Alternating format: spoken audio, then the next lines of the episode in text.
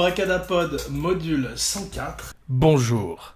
Alors, aujourd'hui dans la série Abracadalloween, le chef-d'œuvre de Wes Craven, Scream.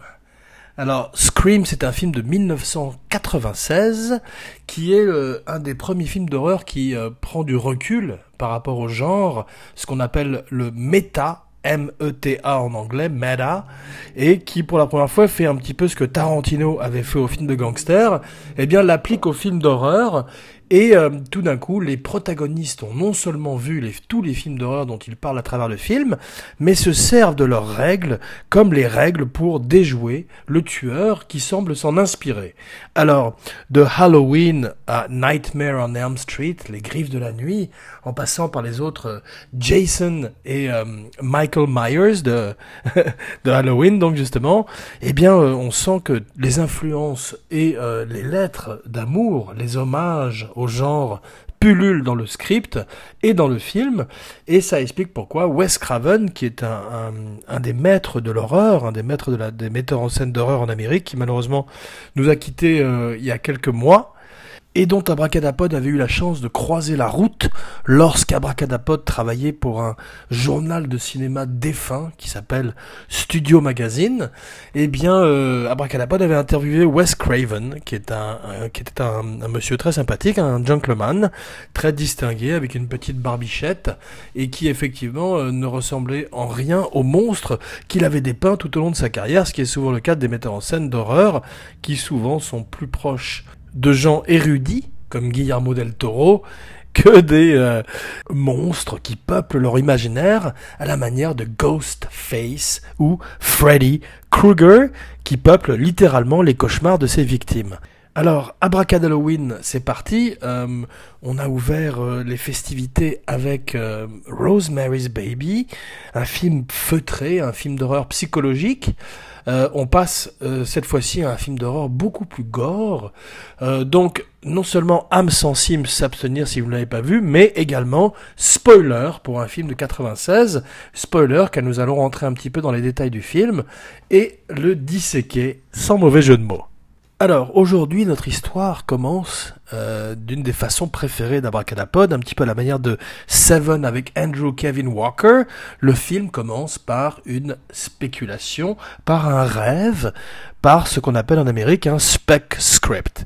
Kevin Williamson euh, regarde les nouvelles à la télévision, il est horrifié par ce qu'on appelle à l'époque le Gainesville Ripper, l'éventreur de Gainesville, qui apparemment était un meurtrier qui euh, prétendait avoir tué ses victimes pour la célébrité et devenir quelqu'un de d'aussi connu que Ted Bundy. Kevin Williamson fait des cauchemars, il, euh, il les couche sur le papier, et ça donne Scream, donc le premier film qui pour, la, qui pour une fois se moque du genre et est à la fois une comédie et un film d'horreur, mais qui a l'intelligence à la manière du Loup-garou de Londres ou de Evil Dead 2 de respecter les deux genres qu'il pastiche et euh, d'être drôle quand il faut être drôle et de faire peur quand il faut faire peur.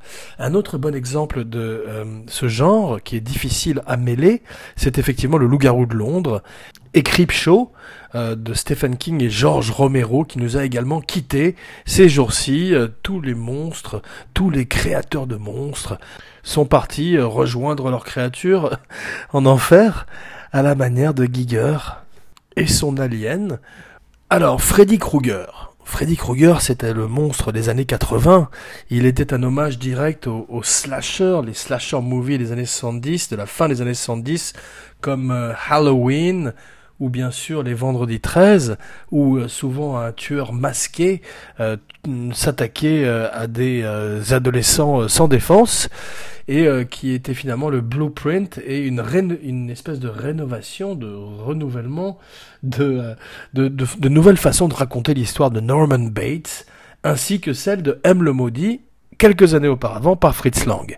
Donc, Wes Craven participe au genre, c'est pour ça que euh, quand vient le moment de caster les directeurs, quand on caste les directeurs en Amérique, comme on caste les acteurs, eh bien les frères Weinstein euh, pensent à lui, eh bien il crée euh, avec Freddy Krueger, le croque-mitaine des années 80-90, et avec une série de six films qu'Abracadapod a failli couvrir, mais Abracadapod préfère aujourd'hui parler de Scream, parce que Scream a une place qui résonne encore aujourd'hui euh, à la télévision et au cinéma par son ton décalé, par cet humour euh, irrévérent qui fait que, euh, irrévérencieux d'ailleurs, qui est, irrévérent c'est anglais je crois, qui fait que on se moque d'un genre qu'on aime, et qu'on connaît énormément, donc il est précurseur de la culture nerd et euh, même de tous ces podcasts qui se moquent de certains films à la manière de We Hate Movies, le meilleur du genre qu'Abracadapod vous recommande aujourd'hui. We Hate Movies.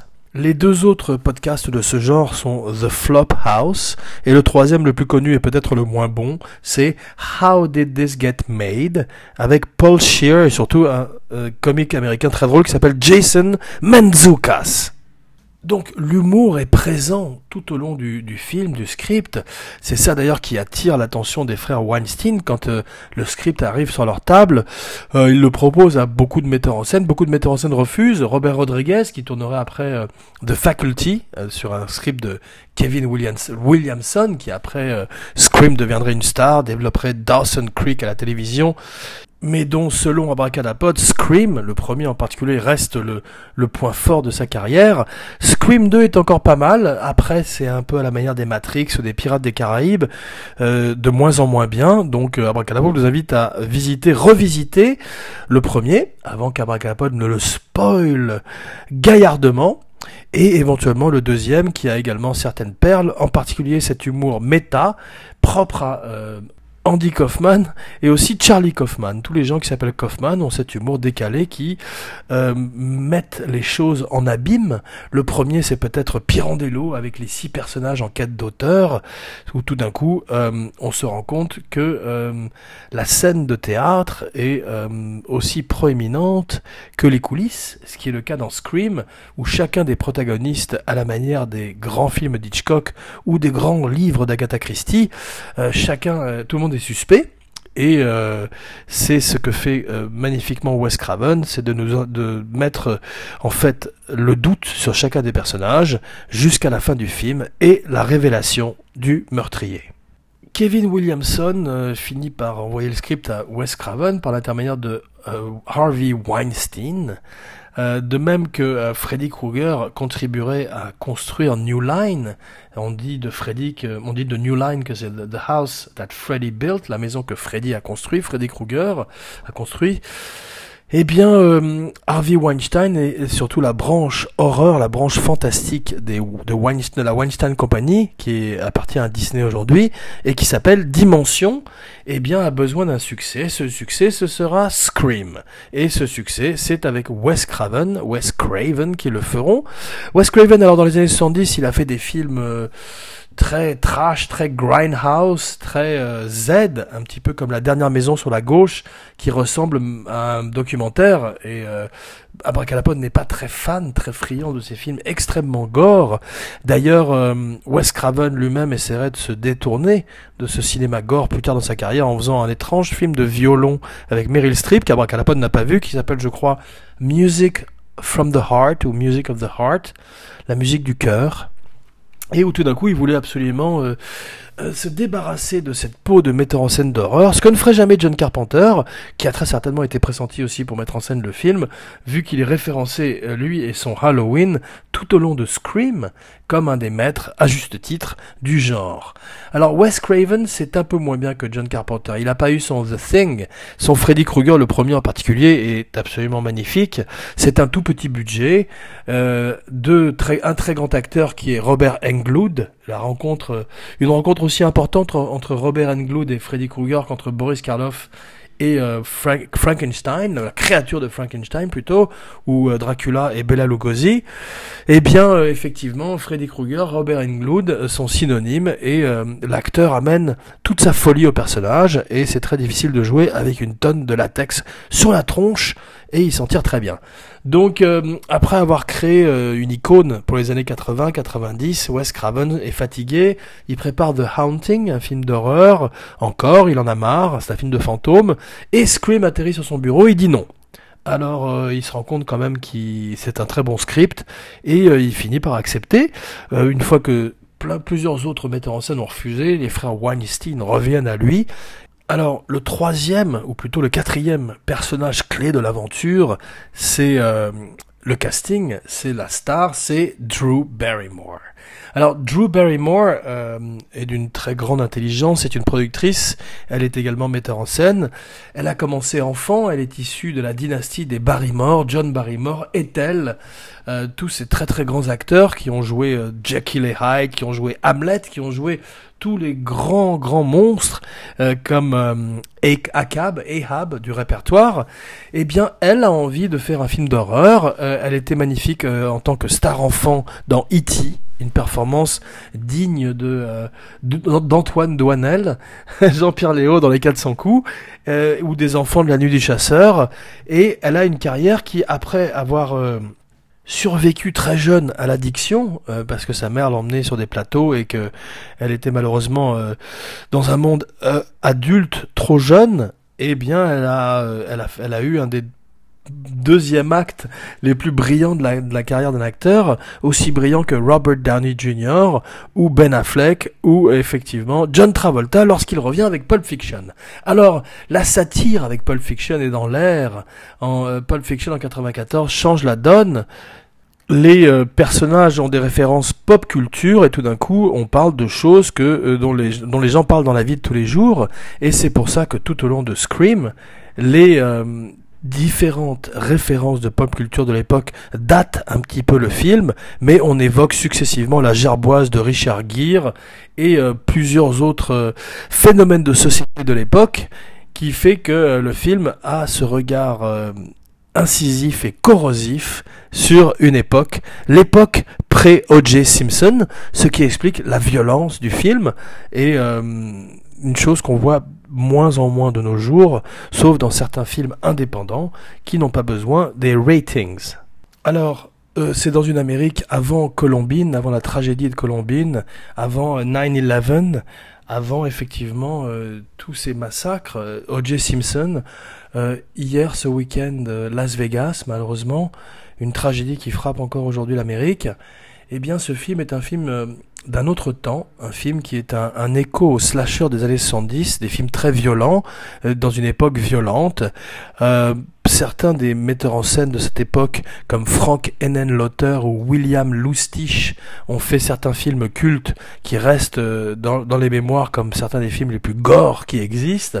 Romero n'a jamais réussi à sortir de ce ghetto, et euh, il a fait certains des meilleurs films de l'histoire du cinéma, certains des meilleurs films d'horreur de l'histoire du cinéma. Et aujourd'hui, Abracadalloween, un podcast sur la magie noire du cinéma, rend hommage à tous ces metteurs en scène qui, euh, en fait, sont comme dans des montagnes russes. Euh, Abracadapod n'aime pas beaucoup le gore, mais Abracadapod aime les thrillers, aime les suspens, dont Hitchcock était le maître et dont Psychose reste le film phare et un des films préférés d'Abracadapod et d'Abracadalloween, qui sont en fait une seule et même personne, un petit peu à la manière de Jekyll et Hyde, un petit peu à la manière de Abracadapod et Dopa, son frère euh, maléfique, son euh, jumeau euh, maudit, qui revient dans quelques jours aux côtés de Abracadapod pour une spéciale Star Wars dont il a le secret.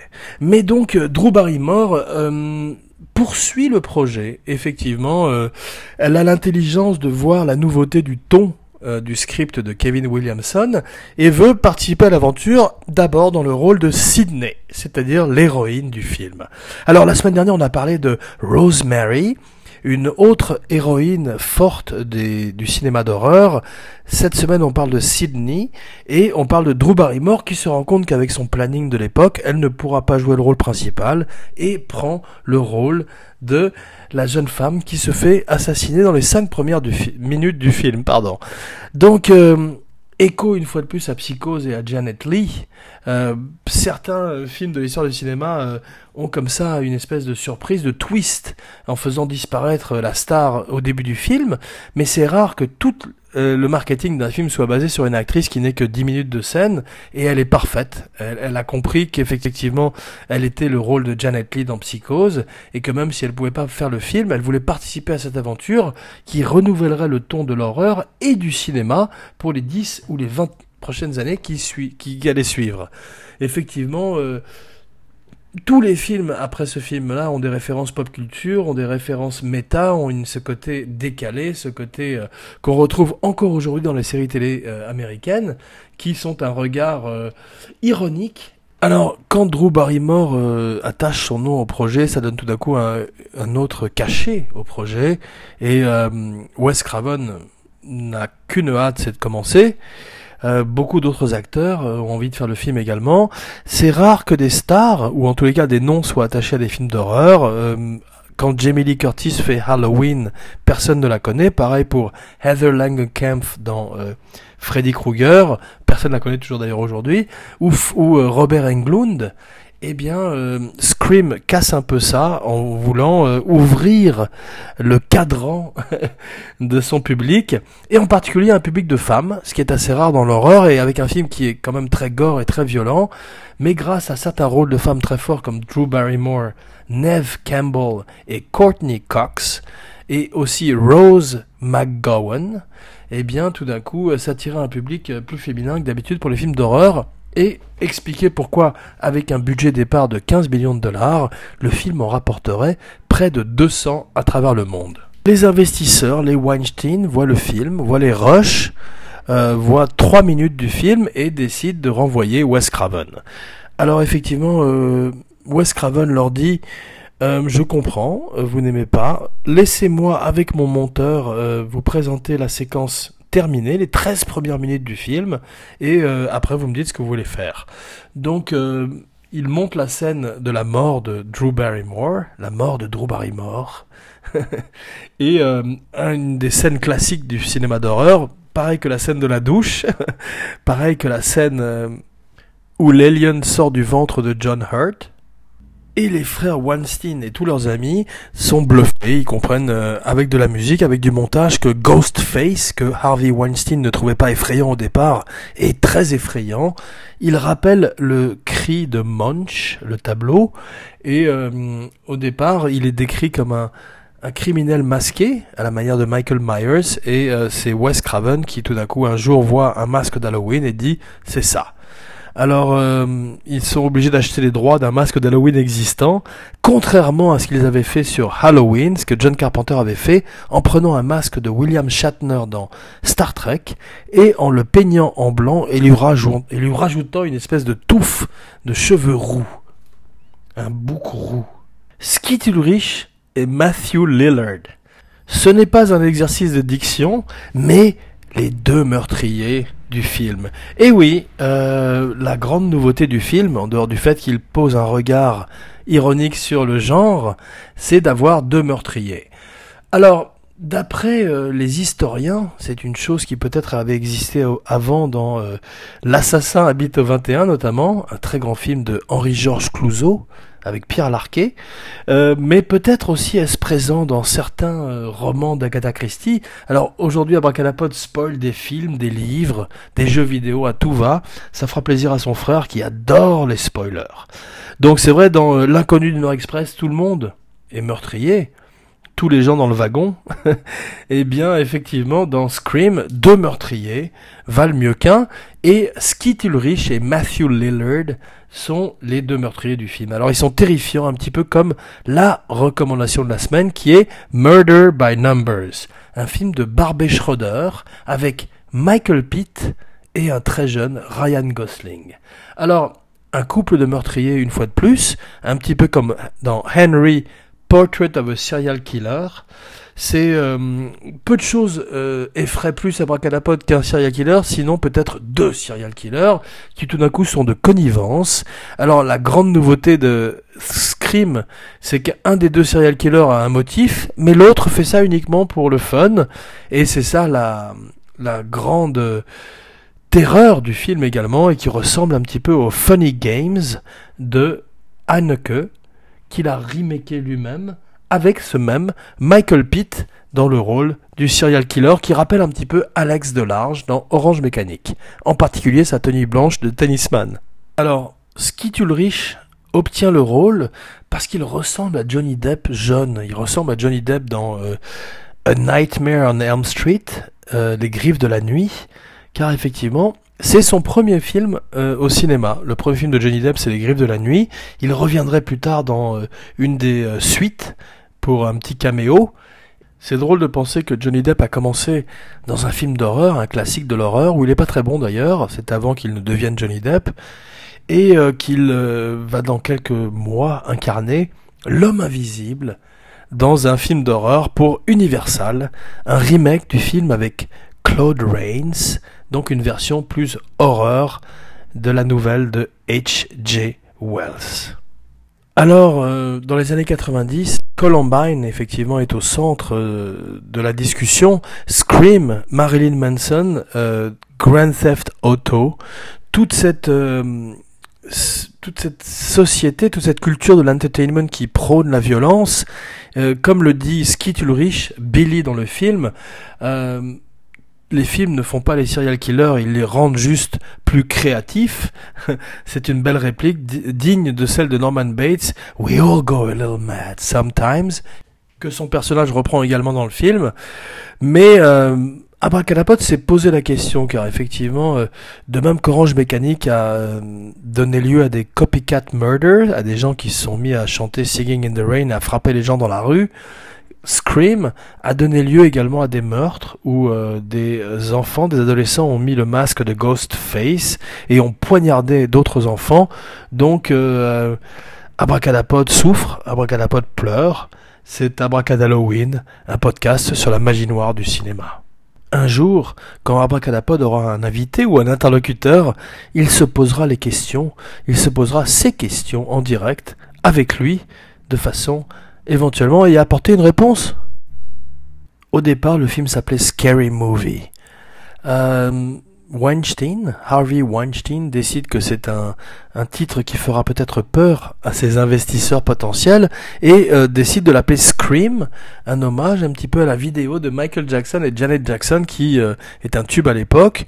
Euh, Wes Craven et Kevin Williamson détestent l'idée. Plus tard, ils accepteraient le fait que c'est une très bonne idée en fait.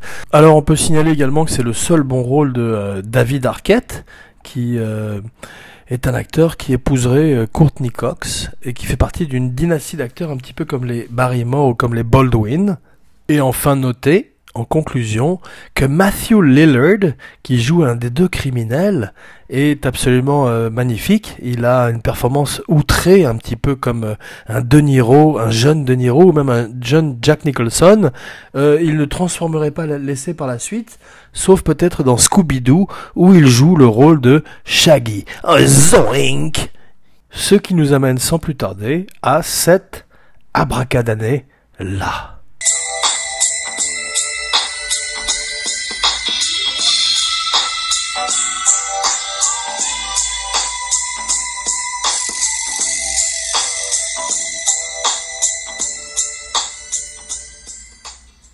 1996 est l'année du premier Mission Impossible avec Tom Cruise, mise en scène par Brian De Palma. Alors Brian De Palma, c'est euh, simplement le metteur en scène de la prochaine spéciale d'Abracadalloween, le metteur en scène de Carrie et le metteur en scène de plein des films préférés d'Abracadapod comme Scarface ou Les Incorruptibles. À cette époque, il adapte sa deuxième série télé et fait avec Tom Cruise finalement une espèce de, grand film d'espionnage, un grand film post-guerre froide qui porte encore toute la paranoïa des meilleurs films de James Bond. Beaucoup de gros succès, beaucoup de blockbusters, euh, Independence Day, Roland Emmerich, un film qu'Abracadapod n'aime pas du tout, un film qu'Abracadapod euh, n'a jamais aimé. Contrairement à Fargo, la même année, le film préféré des frères Cohen d'Abracadapod. Et oui, euh, Franceuse McDormand, William H. Macy, Peter Stormare, Steve Buscemi, un chef-d'œuvre, je vous dis. Et un Oscar, suivi directement par The Big Lebowski, un film qui euh, est presque meilleur, presque.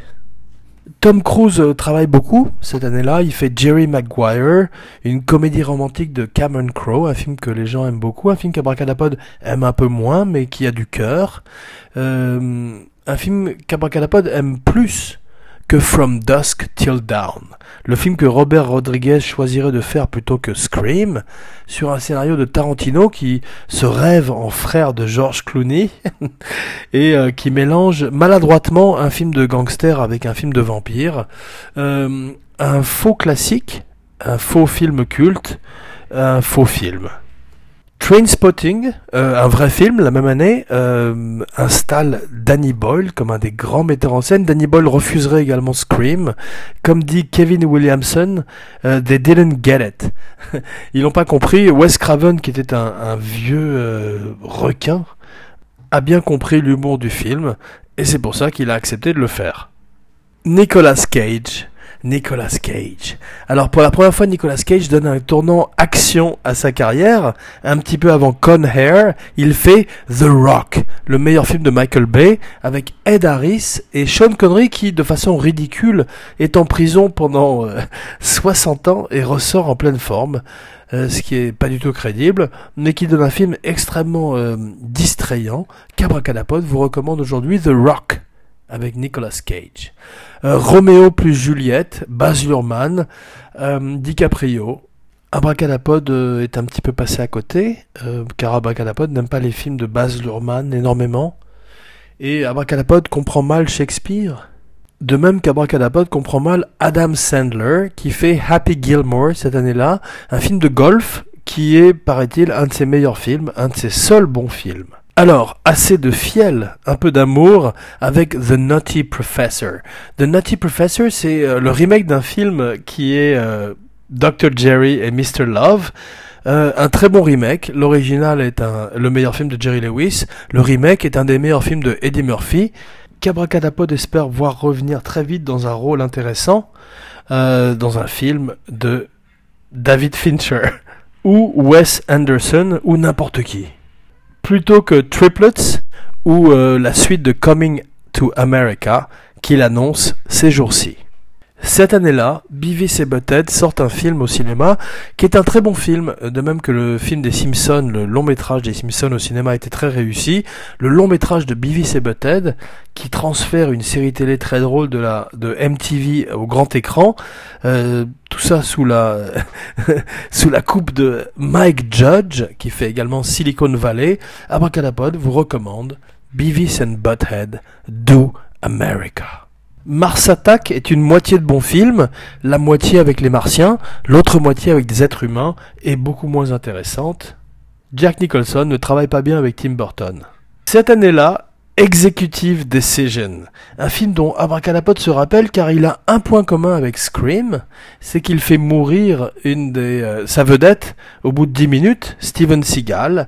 Abracadapod a spoilé aujourd'hui des livres, des films de toutes les époques et Abracadapod en est fier. The Long Kiss Good Night, un très bon film écrit par Shane Black, The Nice Guys, Lethal Weapon, un très bon film avec Gina Davis et Samuel L. Jackson, qui prouve que euh, après Pulp Fiction, il a euh, mené une carrière très intéressante dans les années 90 et euh, jusqu'au début des années 2000. Eraser, un film de Schwarzenegger qu'Abracadapod aime bien, un film de Schwarzenegger euh, avec James Caan qui fait le méchant, Schwarzenegger, James Caan, Kingpin des frères Farelli euh, donne un des meilleurs des meilleurs rôles à Woody Harrelson et Randy Quaid qui font euh, deux champions de bowling dans le deuxième film le deuxième meilleur film de bowling de l'histoire du cinéma le premier c'est Big Lebowski le deuxième c'est Kingpin et la dernière recommandation de la semaine d'Abracadapod, qui vous souhaite une bonne nuit et vous retrouve dans quelques jours pour une spéciale Carrie. Jean Weber, signing off.